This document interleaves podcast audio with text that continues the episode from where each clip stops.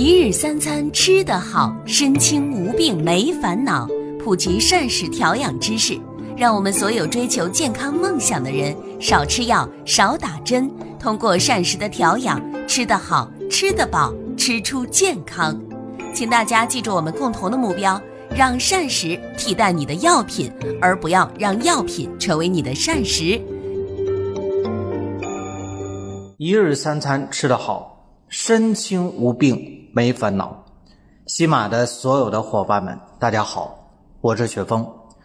今天我们继续呢，和大家伙来分享关于控糖的知识以及相关的方法。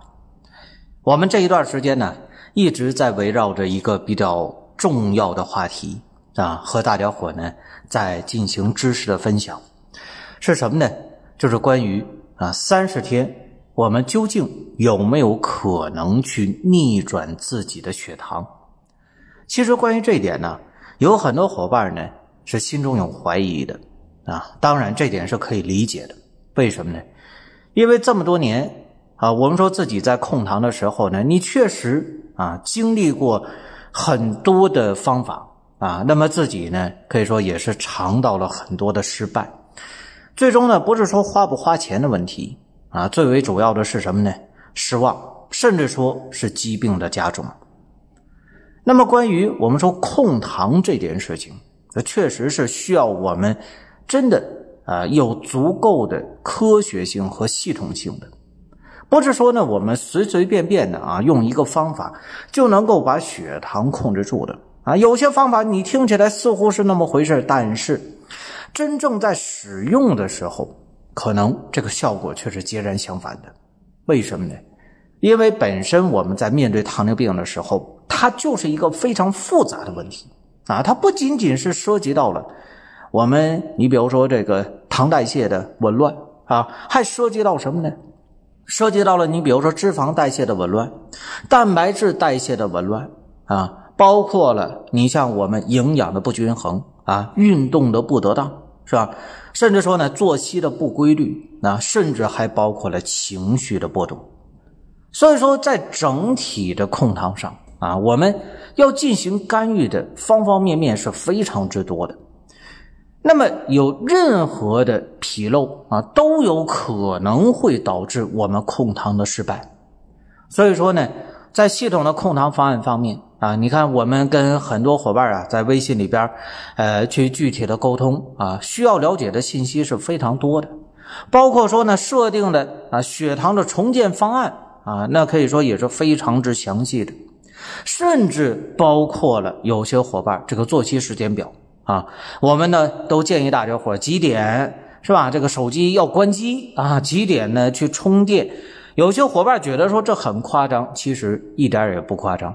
啊，控糖就是如此啊，所以呢，我跟大家伙讲，呃，那么关于三十天是否我们能逆转血糖啊，那需要呢在方方面面啊，我们都要有足够的了解和认知的。而这一段时间呢，我们重点和大家伙说的是关于啊这个用药的事情。咱们一说到用药，有很多伙伴就说了，那我现在糖尿病，我血糖，我要是都用药了。我还能逆转吗？这个是当然的，为什么呢？这就是我们说的急则治其标，对吧？那么降糖药物，它呢能解决的是我们现在燃眉之急，就是血糖啊急剧上升的这么一个情况啊。它当然不可能解决糖尿病所有的问题，不过呢啊用药也是非常必要的。但是呢，必须要在正确的科学的指导下去进行用药啊。那么这两天呢，我们说到了关于你像呃药物当中黄尿类的药物，呃比较常见的格列齐特呀、格列美脲啊这类药物啊。那么也说到了关于胰岛素。如果说各位伙伴呢，你要是落课了，不要忘了啊，再听一听往期的节目，是吧？呃，那么今天呢，我们继续和大家伙咱们说一个比较经典的降糖药物，什么呢？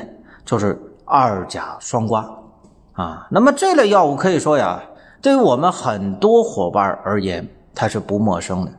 甚至说呢，我们在一开始被确诊是糖尿病之后，那么第一类接触到的降糖药物可能就是二甲双胍。那么我们说这类药物为什么如此常见呢？啊，为什么我们把它说为是比较经典呢？啊，原因是吧？就是因为这类药物呢，在控糖的用药当中呢，可以说，呃，这个用药历史啊非常悠久的。那么目前呢，大概啊，这个在一线的用糖药物当中呢，它也是啊被运用时间最长的。那么到现在大概能有个七八十年的这么一个历史吧。那么可以说呢，任何啊一种药物，它如果说能被使用的越久，其实呢，它在针对某些疾病方面越具有优势啊。为什么这么说呢？有些伙伴可能总是搞不清楚一件事那新药好啊，新药比老药好啊，对吧？新药含有高科技啊，没错。但是药物就是药物。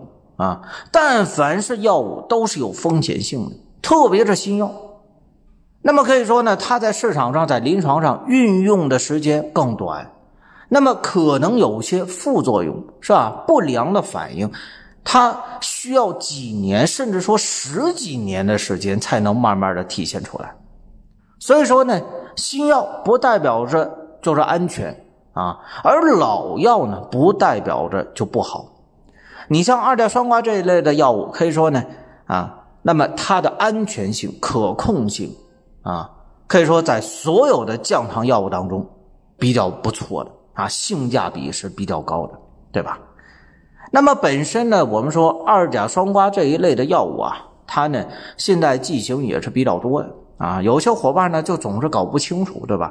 你比如说长溶片啊、缓释片啊、哎普通片啊，还有这个片剂啊、胶囊啊，啊，包括说呢，你像呃有一些呢还是复方的啊，什么这个西格列丁二甲双胍呀、维格列丁二甲双胍呀，或者说二甲双胍格列本脲啊，等等等等啊，就是关于二甲双胍这类的啊降糖药物，可以说是林林总总。那么我们说如何去选择呢？首先，我们说啊，在选择双胍类药物的时候呢，那么剂型上的区别，对于药物本身控糖的基础原理啊是没有太大的影响的。这是首先我们各位伙伴大家要清楚的。至于说为什么还要有肠溶片、缓释片，是吧？你像呢，有些伙伴日常血糖波动比较剧烈的，那么我们就考虑呢用缓释片。那如果说呢，我们只是啊，这个空腹啊，餐后啊，血糖呃更容易不稳定的，尤其是说空腹啊不怎么稳定的，那么我们就可以考虑呢，使用肠溶片和这个普通片啊。至于说呢，你像肠溶片和普通片的区别呢，也就是针对你像胃肠道这个不良反应啊比较严重的啊，我们就考虑用肠溶片。那胃肠道不良反应呢不严重的，我们就可以直接使用呢普通片啊，就是这么回事那么本身二甲双胍属于一类呢胰岛素的增敏剂啊。那么对于我们有很多糖友呢，可以说，特别是说在初期使用的时候，效果还是非常不错的。特别是啊，你包括像这个肥胖的人群啊，用这个双胍类的药物啊。可以说也是非常之好的，它有助于一定的减脂，对吧？啊，这是没有问题的。不过呢，我们说这类药物本身啊，也存在着一些缺点啊。但是大家伙记住，这个缺点呢，呃，由于它的呃这个用药历史啊比较长，是吧？所以说它的可控性啊也是相当的这个好掌握的啊。它主要的第一个是什么呢？呃，对胃肠道这一块有些伙伴呢，在初期使用二甲双胍的时候，会感觉到胃肠道的极度不适啊，恶心呐、呕吐啊、腹泻呀。但是大家伙不要害怕啊。那么这种情况呢，如果在一周到半个月之内要是消失了啊，这个药物我们呢还是可以坚持使用的。当然，如果说啊时间一长，你这个作用仍然没有消失的话，那么这类药物我们确实也是不能使用的啊。这本身呢，就是可能我们对于这类药物呢耐受不了，或者说呢，你可能就是对于双胍类的药物呢有过敏的情况啊，这就是没有办法的啊。那么我们也不能强行使用，要尽快的呃去询问医生，我们要进行药物的更换，对吧？那么这类药物本身啊，它确实也是有着一定的缺点，是什么呢？你比如它可能会影响到维生素 B 十二的吸收，对吧？那么这种情况下呢，我们吃双胍类的药物呢？呃，要注意定期的啊，适当的补充的维生素 B 啊。另外，再有一件事是什么呢？就是这类药物它对于肝脏、肾脏的功能是有要求的。如果说我们有一些糖友啊，你像呃有重度脂肪肝的，或者说呢有肾功能不全的，那么这个药物是绝对不能用的啊，这也是没有办法的事情。当然，有些伙伴会跟我讲说，那。这个肝肾功能不全的不能用双胍类的药物，那是不是就意味着它伤肝伤肾呢？大家伙请注意啊，血糖控制不住才是最伤肝伤肾的啊。那么双胍类的药物在合理的剂量范围之内，对于我们身体并不会啊造成像我们想象的那么严重的后果。啊，没有一位糖友呢，是因为吃双胍类的药物，结果呢把肾吃的肾功能衰竭的，这个我倒是没见过啊。可是呢，因为高血糖合并的高血压，最终导致肾功能急性衰竭的，我可是见过太多了。所以呢，针对这类药物，我觉得咱们各位伙伴，大家呢也是要正确的去面对它。啊，当然了，这类药物还有一个好处是什么呢？就是它是很多配合其他降糖药物的一个联合使用的基础用药。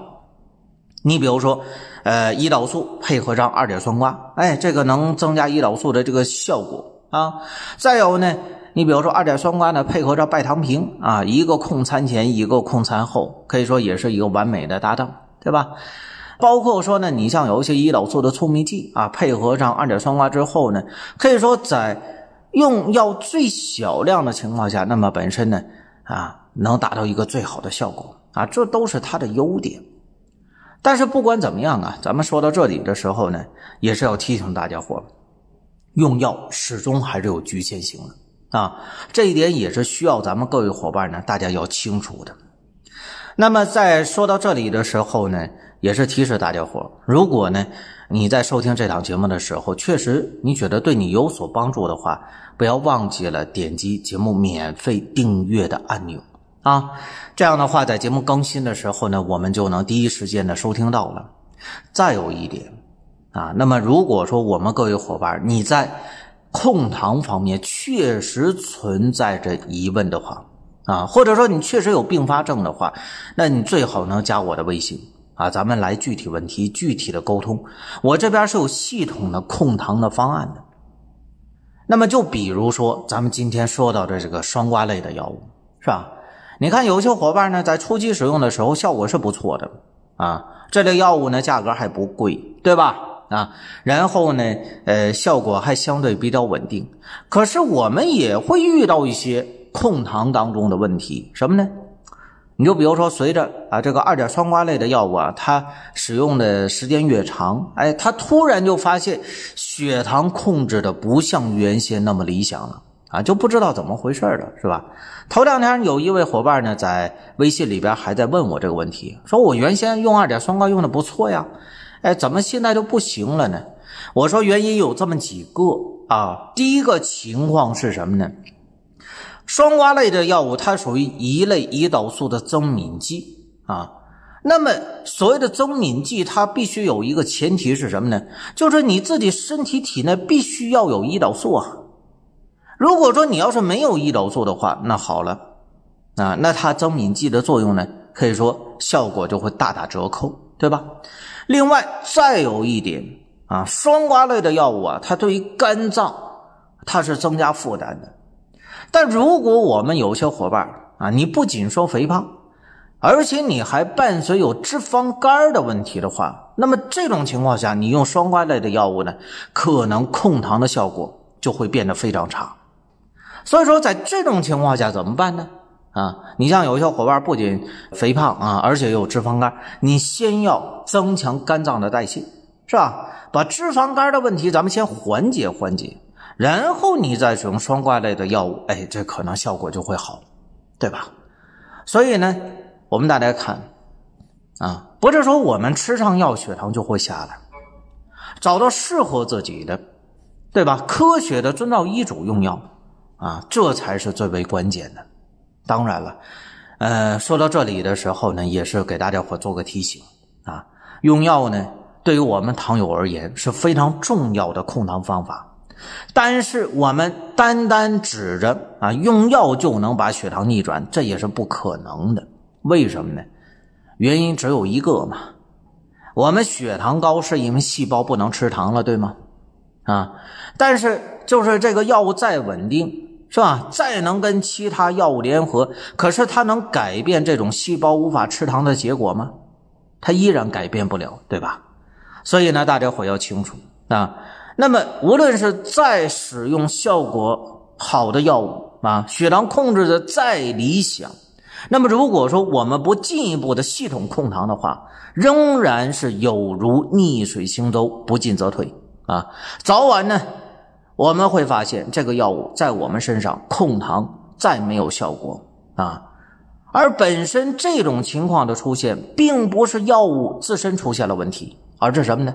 而是我们的控糖不够系统，糖尿病发展的严重了啊！我们呢啊出现了一个这个血糖失控的局面，所以在这里边也是提示我们所有的伙伴，用药、饮食、运动，系统的控糖方法，才是真正能够稳定住血糖、不得并发症的真正科学的方案啊！同时呢，也是唯一的我们能够。逆转血糖的出路，所以啊，咱们各位伙伴，如果你真的在控糖方面有什么问题的话呢，呃，你可以加我的微信啊，咱们再具体问题再具体的沟通啊。好了啊，呃，今天呢时间的关系，咱们控糖知识就分享到这儿。各位伙伴不要忘记了点击节目旁边免费订阅的按钮啊，这样的话呢，下期节目在更新的时候，我们第一时间就能收听到了。